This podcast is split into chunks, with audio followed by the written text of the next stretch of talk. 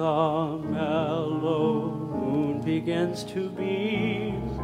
Every night I dream a little dream, and of course, Prince Charming is the theme, the he for me.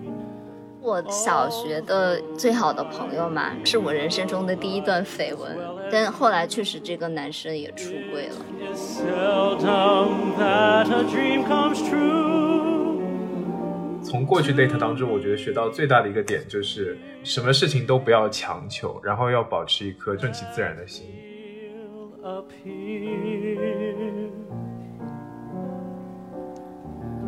其实我是从小就生活在一个矛盾体里，The man I love 我没有相互发信息啊什么的，然后被我姐看到，当时我也没有设密码。And when he comes my way, 一个人就是对另一个友好，真的是会影响到他的一生的。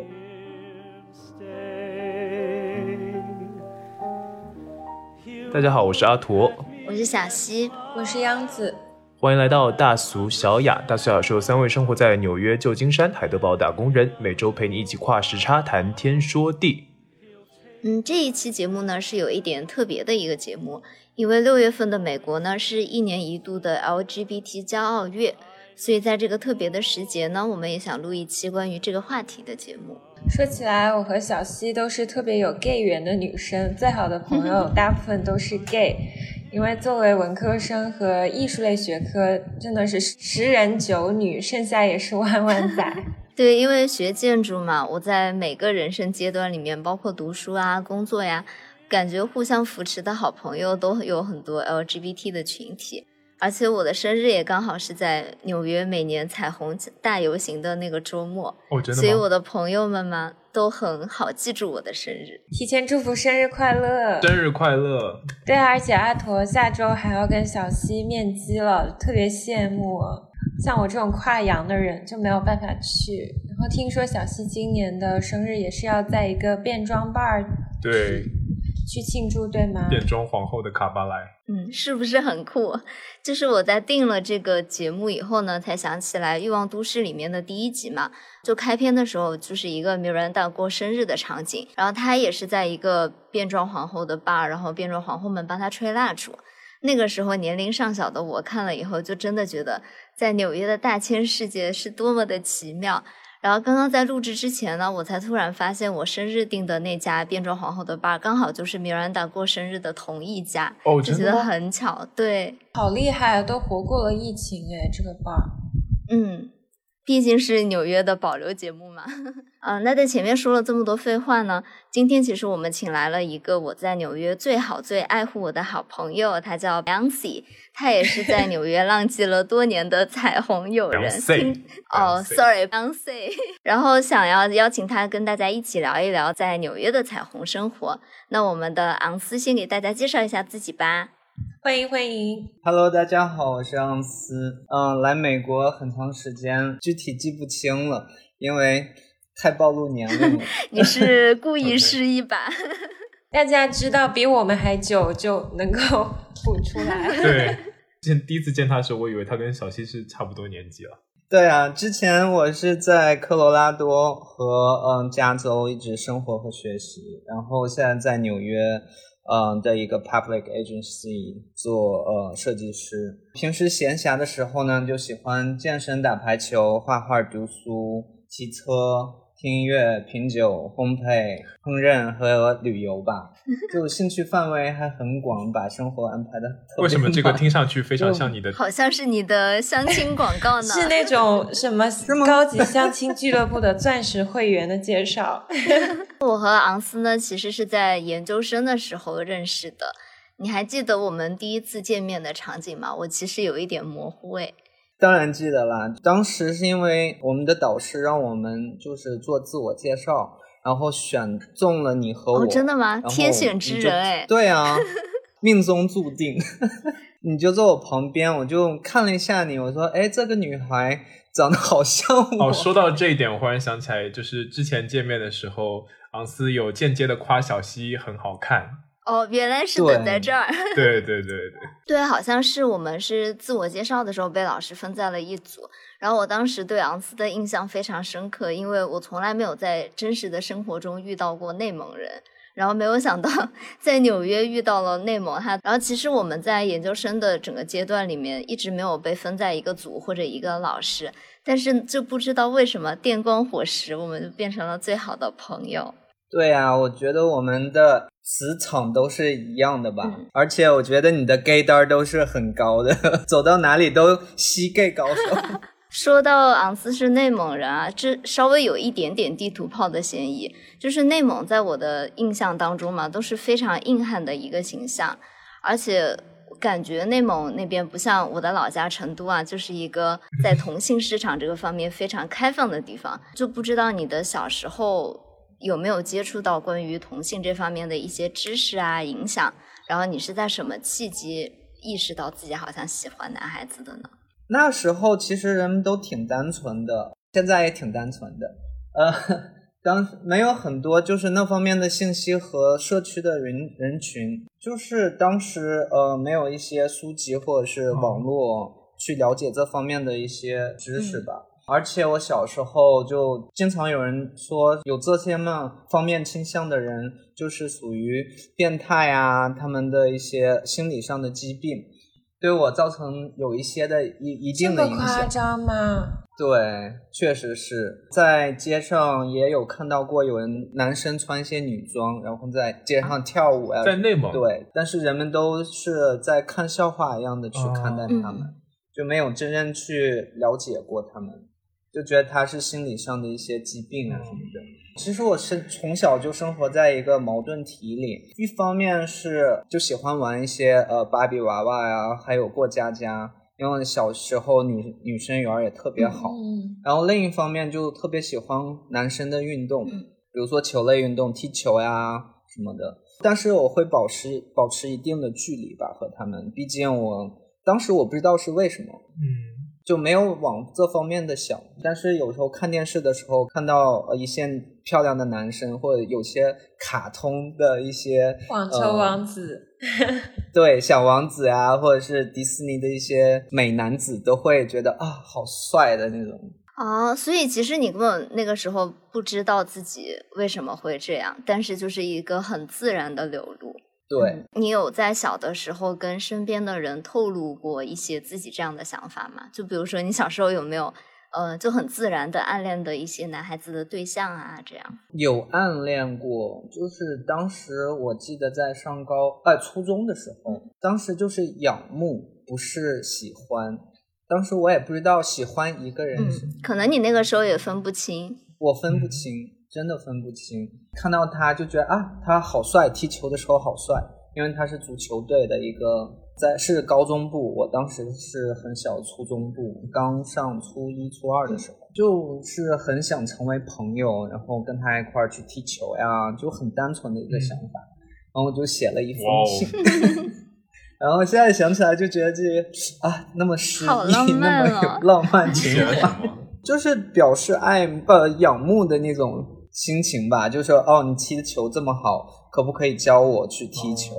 因为我也特别喜欢。哦，那还是很单纯的啊。当时很单纯，但是会被人误解吧？因为当时男生给男生写信，就会被就觉得很怪。为什么你要给我写？哦，可能没有发生过这个情况。没有，因为毕竟信息都是比较闭塞的。当时他收到了那封信，就告诉了我一个朋友，就我们同班的一个同学王同学，他就私下找到我说：“你有是不是给他写情书？你是不是玻璃？”当时玻璃这个词我都不知道玻璃是什么意思。玻璃是什么意思啊？呃，完了。L 啊，这个词太有年代感了啊！哦，突然暴露了我的年龄。他还是蛮保护我的，就是嗯，因为他没有宣张这件事情，就私下问我是不是。之后我就和他成为很好朋友，因为他当时下意识的就保护，就没有伤到我的自尊。嗯是很好的一个朋友。因为我觉得好像我初中、高中的时候嘛，其实成都那个时候已经都比较开放了，我们大大家小朋友都能够渐渐、隐隐约约的感觉到他应该就是玻璃。那你同班同学会嘲笑他们吗？倒也不是嘲笑，就是我们那个时候初中的时候，每天都要去跑早操嘛，男生就要跑一千米，女生要跑八百米。然后可能有些比较瘦弱的男孩子，他就不想跑那个早操，或者不想跟那些男生一起跑，他就会在旁边去躲。然后我的初中班主任是教导主任，这样，然后他就每天要去抓那些男生。然后还会回来跟我们说啊，这些男生就是有点母兮兮的，然后他就应该跑更多，让他有男子那个时候就会用“母”这个词。天呐！啊，这是一个成都那边的方言，就是还有点母豆那种感觉。嗯，我感觉还感同身受，因为我 以前也不是很喜欢跑步吗？上早操跑步 就是懒，会和一些女生呀什么的就去买小吃的啊，或者是。躲在哪里，然后就各种八卦。你这让我想到我高中的一个好朋友，哎，他后来也出柜了，就经常邀我去小卖部买零食，买辣条。其实我的小学的最好的朋友嘛，然后是我人生中的第一段绯闻男友。天呐！后来也是出柜了，我觉得我还挺感激那个男生的，因为我小学。嗯，一到四年级是在一个小学读的，然后后来我妈妈为了培养我的独立的能力，在五年级的时候就把我送到了一个寄宿学校。然后我那个时候去的时候其实是很不适应的，因为寄宿学校的小朋友他们都是从一年级就一起每天睡在一起，然后每天互相陪伴，关系就很紧密。然后我就是班上唯一一个转学过去的小朋友，而且是我人生中第一次离开家嘛。就每天也不能回家，就被迫要跟所有的小朋友在一起。那个时候我就安排跟一个男生一起做，然后那个男生就挺照顾我的，而且每天就会带我去吃饭啊，带我去买零食啊，然后就相当于一个互相陪伴的感觉吧。因为那个时候我在班里也没有任何新的朋友嘛。过了一段时间，班上的小朋友就会传说我跟那个男生是不是在一起或者怎么样。对啊，我当时就觉得很诧异，因为。可能那个时候我的 gay 答就比较像吧，我就觉得我们是单纯的好朋友，就是不可能有那种暗生情愫的感觉。但后来确实这个男生也出柜了，就是很多年以后。那昂斯，你大概的觉醒时间是几岁呢？有没有一个明确的时间点啊？因为我有问一问过我在德国的一个 gay 的小伙伴，他跟我说他就是 born this way，他从出生就知道了。我觉得。嗯，从小生出来就是这样子的，这是改变不了的。任何外界的因素都是无法改变的。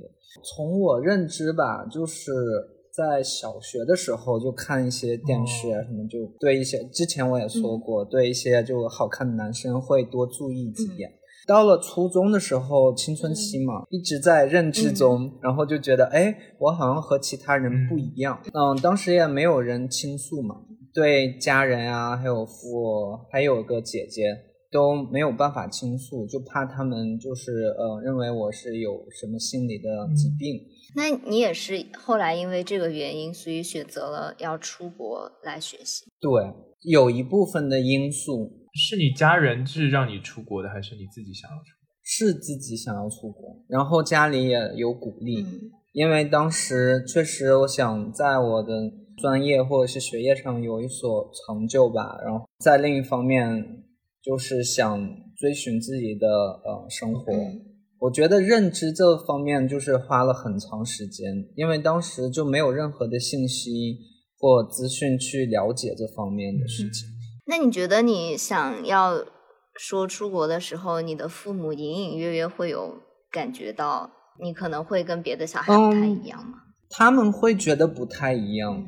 也是因为他他们认为是我的性格的问题啊，可能觉得你是内向的小朋友，对，是比较内向，不喜欢和小朋友出去玩，就是喜欢在家里面待着。其实不然，如果要是我有很好朋友的话，我会跟他们就是出去啊，干什么都很开心。但是到长大之后，就感觉哎和他们不一样，就而且他们会就说一些事情去取笑你啊，挖苦你，就经常我会跑回家，就是反锁门就哭哦一天。好可怜啊！父母会就敲门啊什么的，我都不开，嗯就一直在开导我。嗯，但是我觉得，如果要是当时会有一个导师，就心理导师，或者是有一个就 LGBTQ 社区团体的话，我觉得我不会就是回忆到小时候的这些童年没有那么痛苦吧。其实我们那个年代对这些概念可能也不是很清楚，所以可能这些方面的就是 support 会比较少一点。因为确实也没有人会跟你科普这个事情说。有的小朋友会跟大家比较不一样啊，可能这些不一样的小朋友就需要自己不断的去找资料也好，想办法认识到自己为什么是这样也好，就是他们是一个摸黑的过程吧。对，摸黑过程很害怕，也很无助，没有人可以去发泄或者是沟通，就是一个很黑的一个过程。就你看见一束光，你就想往光里面跑，这个形容那种感觉。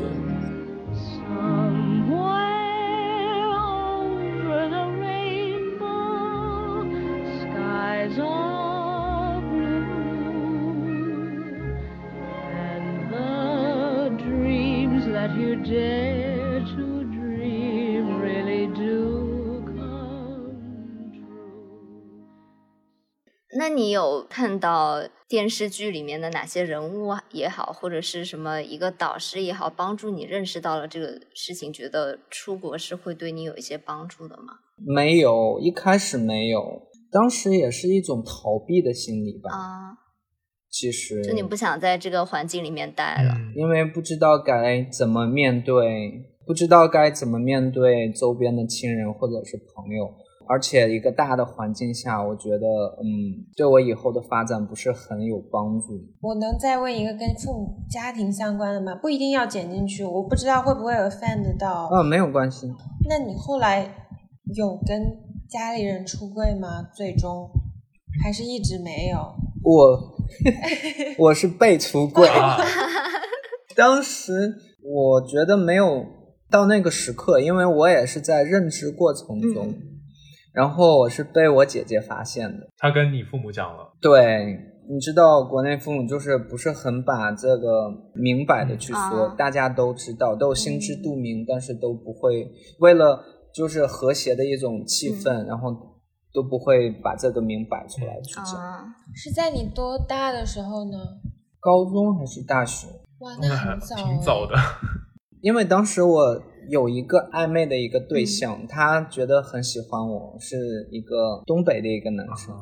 哦，对，我们有相互发信息啊什么的，然后被我姐看到，当时我也没有设密码，哇，哎，你这个不行的，就很单纯啊。他就说：“哎，你是 gay 吗这么直接？你姐那个时候多大？？”她是二十多吧，哦也是。那那个时候他们就已经知道有这样的事情了吗？就是你姐姐对这方面了解很那个时候怎么会不知道？又不是肯定小孩知道了。姐姐了解，因为她从小也是，她是学艺术的，啊她总是接触这些艺术生嘛。那那肯定我，们懂了，我懂了懂了懂了。而且我从小到大，她经常把我就给我化妆，然后让我穿她的裙子，给我打扮成女生的样子，就这样那样那子。他知道这件事情是不是很开心？就暗自里有窃喜。对啊，其实我表面上我就很不开心，很就很烦的那种，但是我心里还美滋滋的，很漂亮吗？不是我说，你姐知道你是就是 gay 之后，她是不是很开心？其实没有，我姐有考虑到，就是我们家人、哦父母，就是大的环境下，我怎么去面对这个环境吧。我觉得她是一种担心，但是慢慢后来的话，她就还比较开心，她很现在就很关注我的。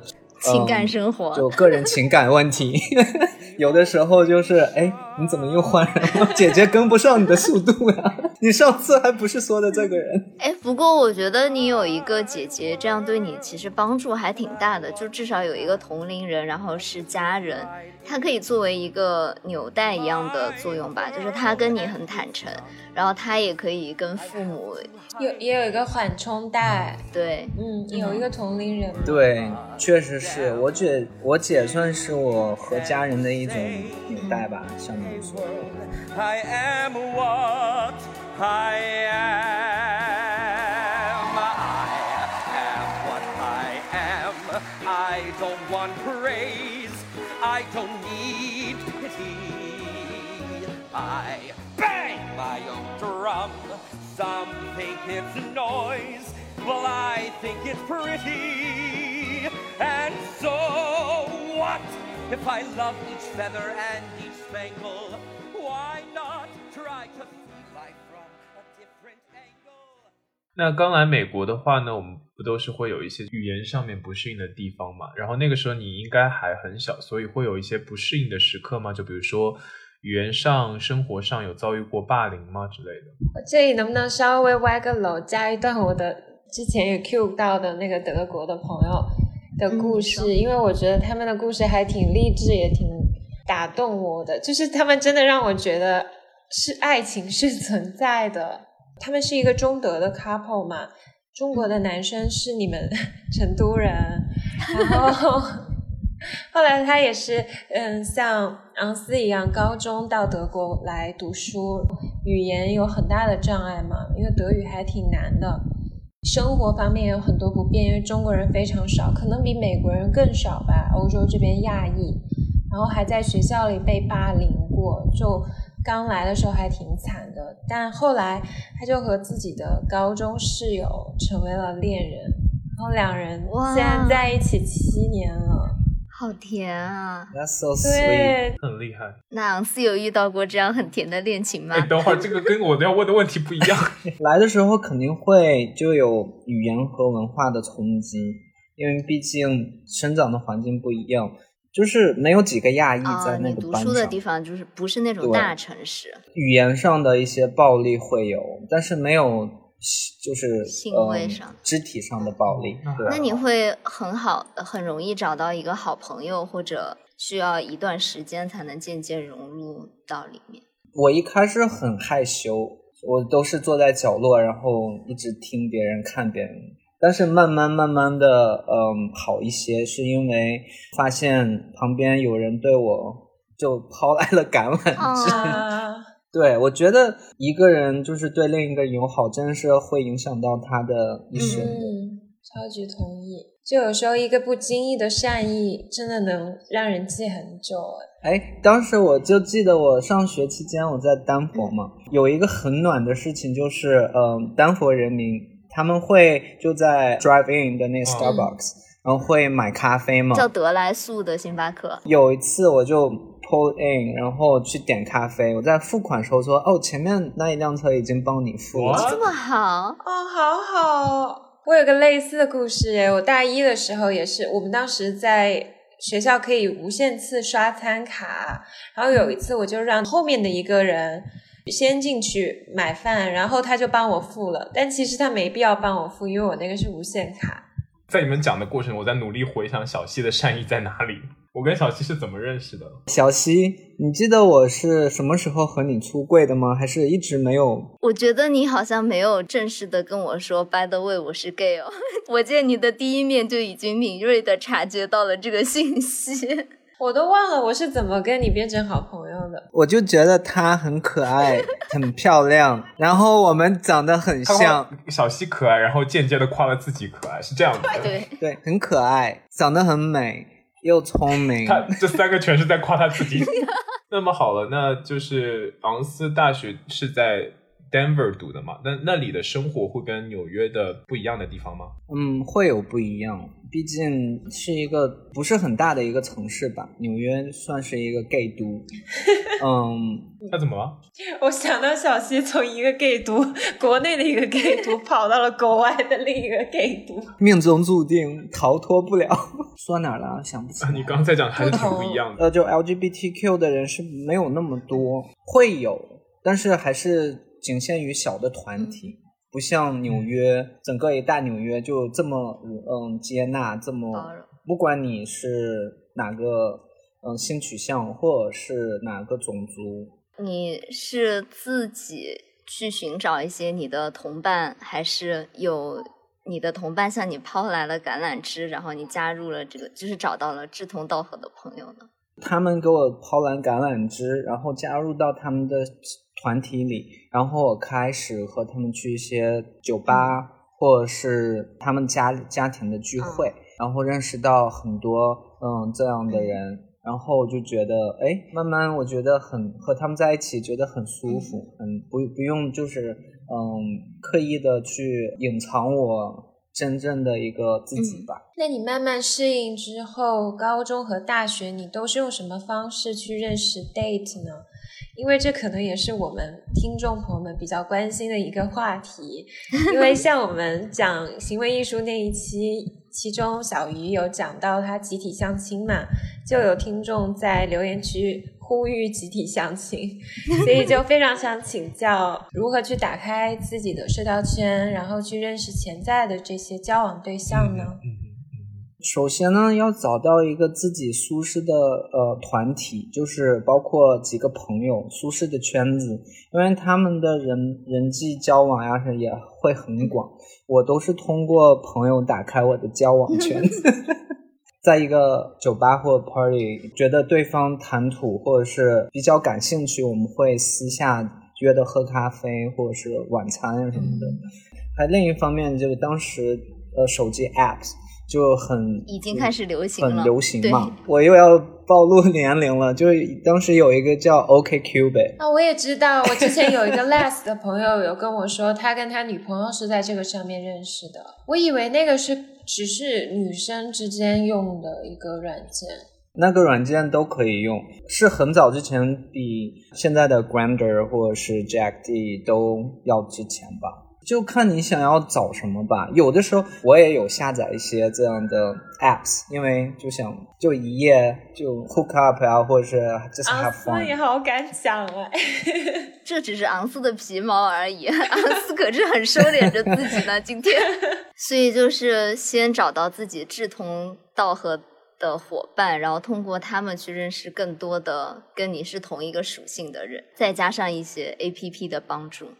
我终于知道我单身的原因了耶，因为我的伙伴都是 gay。就我觉得你要找一个聊得来的人还挺难的耶。我对啊，就是待过很多人，怎么也有六十六七十约会很多次，然后每次都不是不是很顺利，但是我也没有去停止，就是哦，我不想再去试，说一定下一个就是真爱什么的。那我其实觉得现在社会好像用 dating app 是一个很常见的，现象了。的可是就我个人来说，我觉得还是会有一点障碍。对这种，你是怎么样去把握这个度呢？就比如说安全性的问题啊，各种其实还是有一些隐患的。确实有一些安全隐患问题。我不是一一上去就会跟他们聊天要见面什么的，我们要聊很久之后，建立一个就是信任的一个关系。如果要是真的到那一步要见面的话，我们会选择一个公众的一个场合，不是私下去，就是去他家或我家，一定要在白天。然后在公共的场合下，通过一个咖呃喝咖啡啊，或者是吃饭，我 我觉得不必害怕。其实如果要是 go date 的话，你可以就是使用这个策略，就是不用害怕的。如果要是你通过就是 just have fun，嗯，就是另一个话题了。但但其实就是 dating app 当中也分很多，比如说在美国的话，可能大家会有一个普遍的认知，就是 Coffee meets Bagel 好像是进入一个长期的关系，他会用这个 app。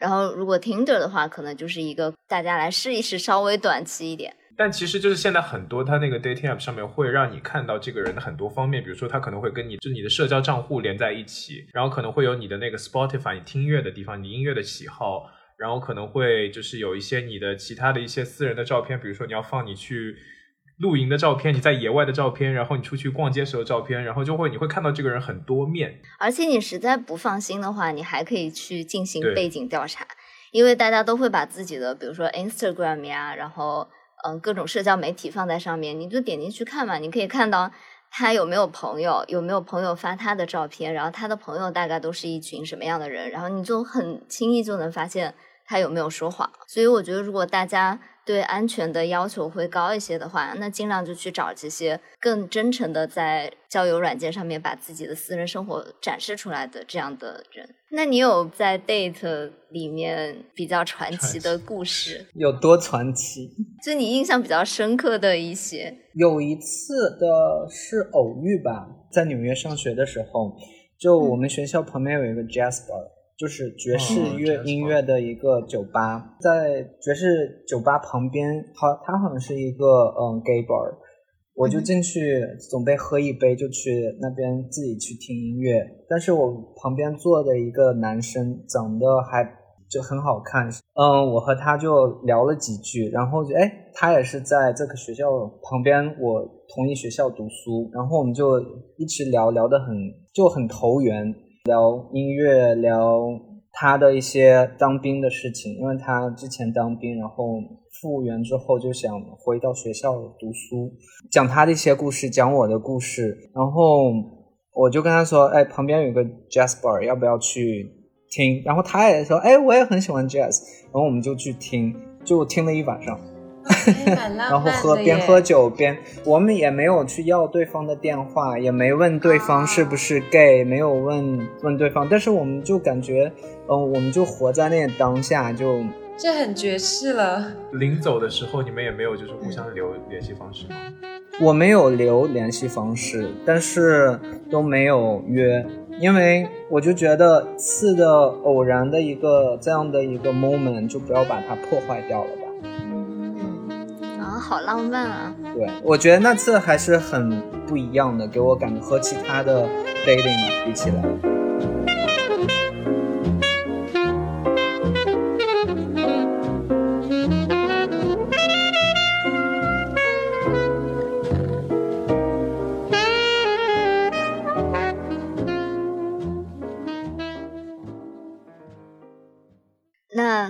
问一下央子和阿驼，你们有在？就是比较印象深刻的 date 的经历，或者有在 date 身上学到什么？你先来。那昂斯先来吧。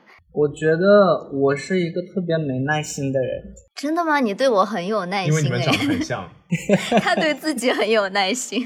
和一个人处久了之后，我会很不耐烦，就是心烦的那种。就感觉呃，他们教会了我一些不要急躁，就耐心一点，把他们就想说表达的自己的。感觉要说出来。昂斯讲的这一点让我想，我想到就是说，从过去 date 当中，我觉得学到最大的一个点就是，什么事情都不要强求，然后要保持一颗就是就是顺其自然的心。比如说这个人的话，就是你也不一定非要说一定要跟他追求要有一个什么结果。那个当当下是很美好，但是如果可以发展一些东西，那很好。但是如果发展不出一些什么东西的话，也不要为此而就是很难过，或者说为此而就是非常的执着。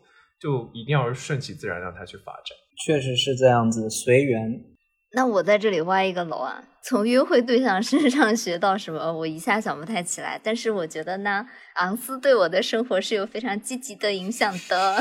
不是，我想说这集是你和他的商业互吹吗？所以是真的，真诚的好吗？我是一个不是很外放，然后喜欢待在舒适圈的一个人。我做很多事情啊，或者出去玩的话，我都会。第一反应是想要有一个我自己很熟的朋友，我不太会就是一下就去加入一个我一个人都不认识的局，或者从来没见过面的局，我就会觉得非常的害怕。但是呢，昂斯就是一个非常非常积极的人，可以说是 social cream 吧。然后他就会经常有很多新朋友，他也会鼓励我去认识新朋友啊，然后也会带我一起去。就比如说别人邀请我去一个。很多新朋友的局，我一般是不太会同意去的，因为我就会觉得有点害怕，我不知道要怎么去跟别人社交，或者说什么话逗人家开心啊，我自己会变得非常非常的紧张。但是昂斯就会带给我一个很大的安全感，我就觉得我跟他一起去到一个很多新朋友的局的话，他是会照顾我的感受的，就是他会。呃，控制好那个让我曝光度的量。我很害怕的一个情况是，比如说我去到了一个新朋友的局，然后那个人就会说：“大家好，这是我的新朋友，嗯，小西，他的爱好是什么什么。”然后把我放在一个 spotlight 的下面，然后叫我开始喝酒啊，表演节目。这种我真的太害怕了。会有人叫你去一个新的局，然后让你表演节目吗？也不是表演节目，那是你朋友吗？也不是表演节目，就是会一直想让你跟大家去社交，想让你一下就跟大家活络起来。我不太是一个这样性格的人。然后，但是另外一方面，有的人就是把你拉到一个新朋友的局，就完全不管你，这种也很可怕。就是你也不知道要去跟谁说话，因为大家都不认识。但是昂斯这个度就把握的非常好，所以简单来说就是你不想不想表演节目，然后但是也不想就是没有没有没有机会表演节目，对，OK。哦，That's so sweet。后来我自己要组局的话，我都很想要叫上昂斯一起，因为我觉得昂斯在的话，大家都会很舒服，就整个局就会变得非常的有意思。他会想办法逗大家开心。谢谢谢谢，哦。我们都是彼此爱慕的对方。其实小溪说到这个故事，我又想到我们爬山小分队的一些事情。我之前在节目里也有说到，我有一个小的群体，我们大概每隔一两周就会去徒步或者爬山。然后除了我，其他几个小伙伴都是 gay，我就觉得他们真的很好。每一次就是查景点什么的，我基本都是那种甩手掌柜不操心，他们就会把所有的地方都查好要怎么去，然后安排好一切。然后我们徒步有时候很久嘛，就要走十几二十公里，我有时候就会忘了带食物什么的，他们都会备好食物，就做好三明治啊，或者自己烤好蛋糕什么的，然后分给大家吃。还有一点就是我们有时候聚餐嘛。每一次聚餐完了回家，我印象特别深刻的一个细节，因为我是住的最远的一个人，在我们群里面，他都会要问，哦，央子有没有到家？啊，很贴心。就每一次我说了到家了，他才会说，哦，好，那大家晚安。我有一次就问他说，你为什么每一次都会问一下？然后他说。因为只有你说你到家了，我才觉得我们这一次的聚会是完整的，就有一个圆满的结束，好甜，觉得哇，好温暖。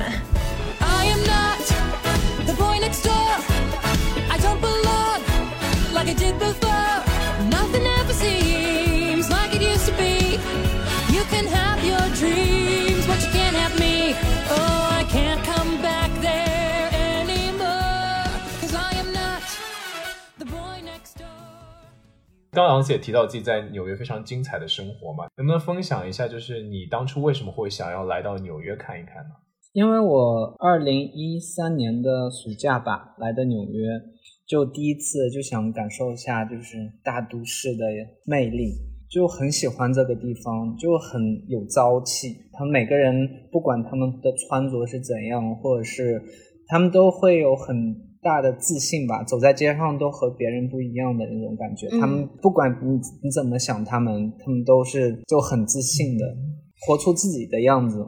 而且我当时住那 Airbnb 嘛，然后认识了两个 gay 的朋友，他他俩是一个 couple，他们对我的之后的一个人生就有一个认知，就是他们在一起很久了，怎么也有二十年了吧。哇！因为去年我也很伤心，因为其中一个男生就是他有自杀了。什么朋友吗？对，就觉得很很难受。对，但是他们给我带来的就是这方面的一些信息，或者是在我事业或学业上的鼓励，真的是没有其他人没有可以去给予的。包括我父母，也是因为他们的关系，也是包括追求生活上的一些。嗯，自己想要的，所以我来到纽约。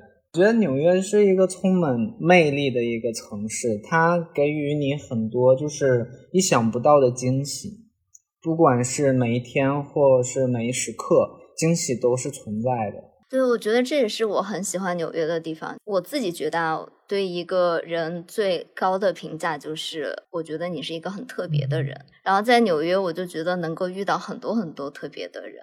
就每个人都想要跟别人不一样，然后而且每个人都非常的开心，他们过着就可能别人觉得有点异类的生活，但每个人都心态特别特别的好，然后都觉得特别这件事情是很值得被鼓励的。对，每个人都是积极向上，因为他们都是经过一个自我认知的一个过程，就是活在当下，然后就活出自己想要的一个样子。那来纽约以后，你们觉得最对你们造成最大的改变是什么呢？我觉得 dating life 变多了，确实是 dating life 变得很多，因为在丹佛没有像纽约这么多，然后就知道想要的是什么更多了。之前都是嗯两眼一黑摸着过河，然后现在就比较有明确的目标。我觉得纽约对我最大的帮助可能是。让我看到了很多不一样的生活方式吧，就像我刚刚说的，在纽约的每个人都很特别。我自己觉得我是一个还蛮容易焦虑的人，就比如说我以前在国内读初中、高中的时候，我还是一个蛮竞争心有点强的人。就是如果大家都在完全过一样的生活，都在同一个赛道的话，我都会不自觉的想要去跟人家比。就比如说。我想要排名考得高一点啊，很多的因素都可以很容易的跟人家进行比较。但是因为来了纽约以后，大家好像过的生活都很不一样，所以我就失去了这个特别想要跟别人比较的一个心理吧。而且我就觉得不管怎么样过，你都可以获得一个很开心的生活。虽然我现在还是时不时的会焦虑啊，但是我会觉得比以前好很多。非常棒。那么就是工作上、职场的同事知道你的性取向吗？然后你们相处的融洽吗？他们都知道，相处的都很融洽。因为在 public agency 这方面的话，他们做的会很好，因为有宪法去控制嘛，他们不敢有一些歧视的语言或者是行为。那我觉得这也是纽约非常好的一个地方，就是呃，你想过什么样的生活，都没有人会去评论你。就大家都是抱着一个很祝福你的一个心态。但讲实话，我觉得现在时代也不一样了。比如说，我们要申请一些学术界的职位的话，他会明确说明，如果你是性少数群体之类的，你可以获得优先的被选择。哦，真的吗？对，他会明确有一条，这样并列说起来有点不太友好，但它确实是并列这样列出来，就是说，如果你有残疾，就是。disability，或者你是性少数群体，或者你是少数族裔，都可以被优先考虑到。对，尤其是在这些 public agency 和一些呃个就是集体组织这方面的话，会有嗯优先权，而且在。整个呃 public agency 里面有很多这样的呃人群吧，对。我之前没有知道，但是我到了我办公室之后，就看到他们也有挂彩虹旗嘛，然后看到哦，他好像是我的同事，他也是 gay 吧，最后了解到 他有他有结婚，他的那个 partner 也是一个男生，然后我就哦更加确定。没有人会给他们一些就是评头论足，就是很尊重对方的一些嗯选择权吧。而且在我们公司啊，也会有职员是性少数群体的话，然后他们也很主动的会告诉我们他们的性取向，把这个当做是一个宣传的过程吧。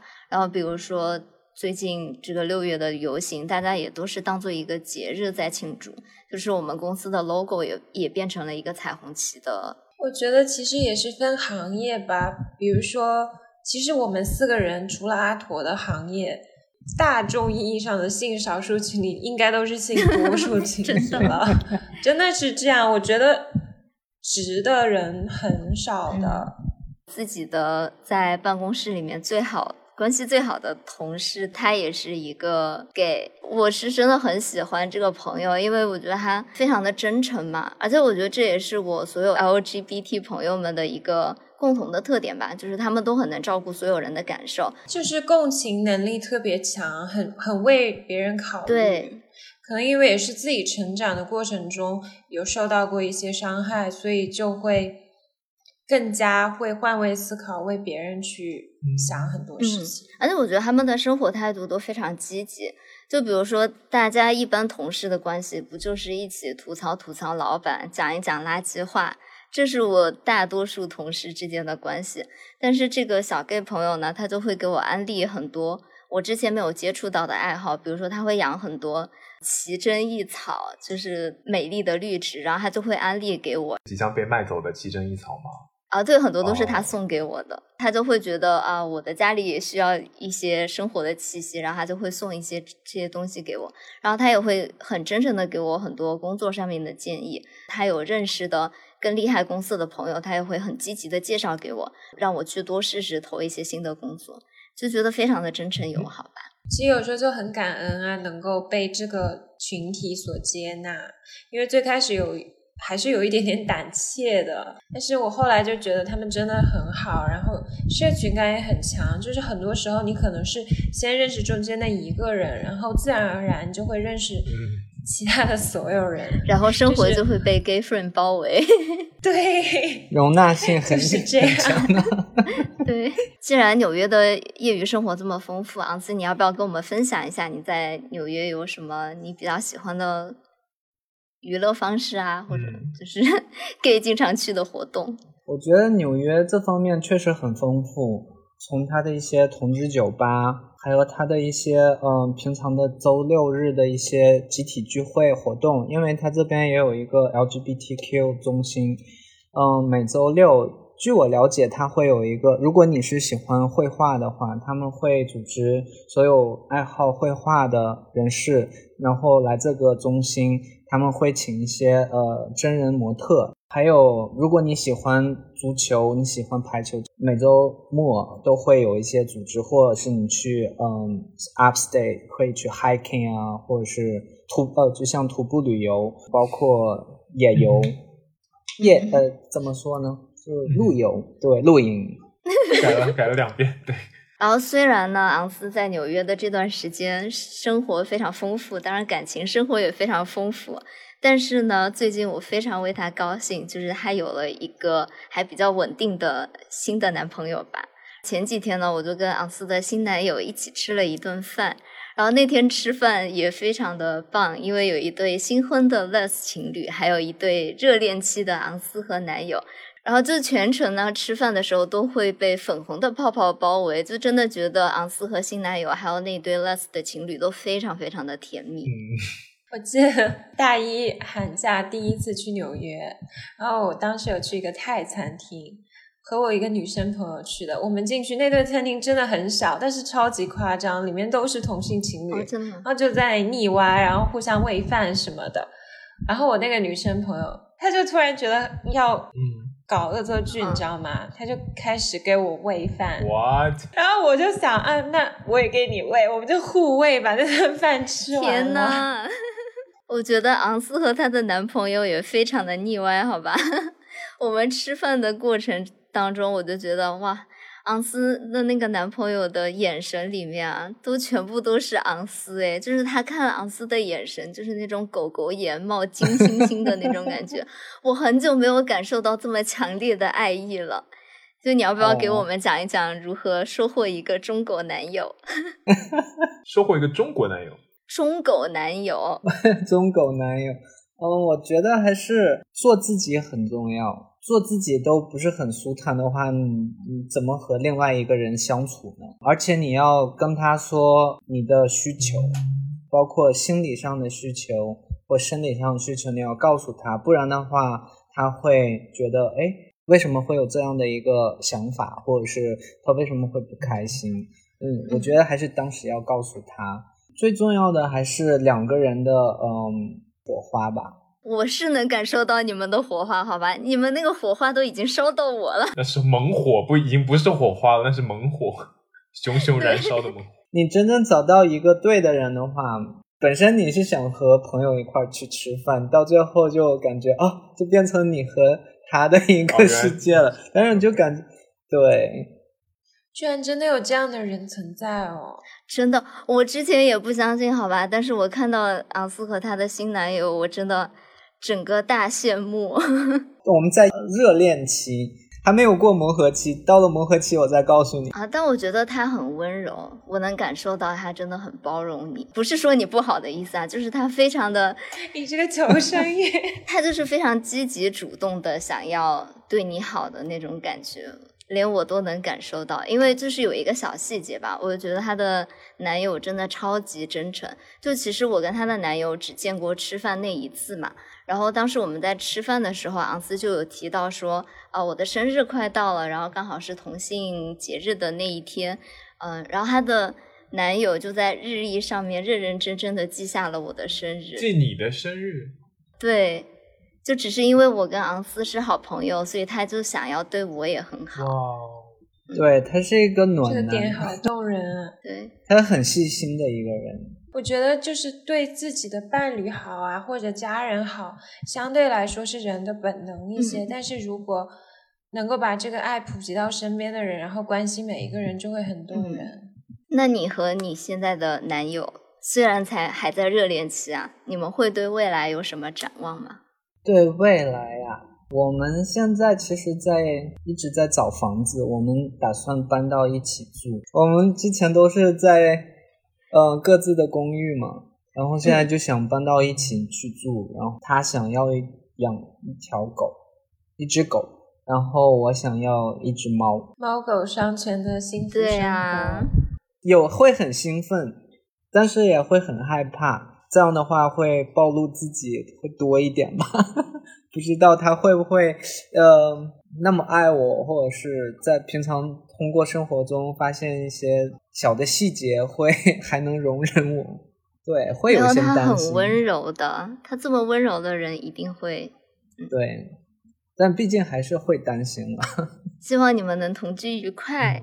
谢谢，我随时给你 update。就是对我们人人生经历这么丰富的昂斯呢，对刚我们现在刚刚发现自己可能喜欢男孩子，正在苦恼的小朋友，有没有一些就是建议或者是助言？嗯，我觉得是在一开始认知自己的时候，觉得和其他人不一样的时候，我想对他们说的是不要害怕。嗯，如果你真正觉得嗯、呃太太苦恼，没人能了解你，最好是向旁边的呃你信任的朋友去倾诉。对，一如果要是你觉得家人可以接纳你的话，可以和家人倾诉。如果他们是那种不能接纳你，因为在美国有好多 homeless 都是 LGBT 的人群，他们很小时候和家人去说，然后他们就被家人赶出。我不是鼓励所有人出柜，但是你一定要确定自己有强大的内心去支撑你。之前，我觉得还是选择保护自己。我觉得认知是一部分，然后到后期你去找一些比较好的朋友，就是因为圈子真的会影响一个人，一切事情都会过去的，它只是短暂的一个过渡期吧。我也很开心，就是昂斯现在是一个这么积极、乐观、正能量的人，而且都能够给身边的朋友像我一样带来非常多积极的影响嘛。嗯，我也觉得这是 LGBT 这个群体整个的一个特性吧，就是他们走过了一段很黑暗的自我认知的时光，然后就能够更加绚烂的绽放，然后给身边的人都带来特别积极正能量的影响。跟他们的友情当中也收获了非常多的真心，然后也很感谢纽约让我的生活变得这么多彩，然后感谢纽约让我认识了昂斯。谢谢，感谢你，感谢小溪，你真的好美哦。好了，不要再自夸自赞，你不要一直自己夸自己。OK，这一期我们也聊了很多啊，就稍微做一个结尾。其实我有想到，稍微有一点点歪楼，有想到一个前段时间我看过的一个三观很不正的韩剧，叫做《密会》，然后是讲的一个二十出头的天才是钢琴少年和他四十多岁的师母的不伦恋。男主呢是一个算是公开出柜的韩国演员吧，他出柜了，呃，刘亚仁听起来是非常挑战常伦的故事啊，但是如果一帧帧的看过去，就会完全接受，然后喜欢整个叙事。为什么突然在结尾讲到这个剧集呢？其实是因为豆瓣的一条热评给我的触动很深。无论在什么时候，纯真和热情都是世间至宝。就觉得不管是怎样的性别、年龄，然后当下遇到多少困顿的事情，真心和勇气都是最珍贵的。也希望所有听到这期节目的朋友们呢，都能够勇敢做自己。就像小声喧哗之前有采访《山河令》的编剧小初，他们写的那句标题我很喜欢，然后也希望分享给大家共勉。你的灵魂一定有一个知己在等你。那今天就是我们的 LGBT 骄傲月的特别节目。谢谢邀请我来，很开心能和你们交流。Happy Pride！好的，Happy Pride。那非常感谢各位的收听，我们是大苏小雅，下周再和大家见面了，拜拜。拜拜。拜。Love.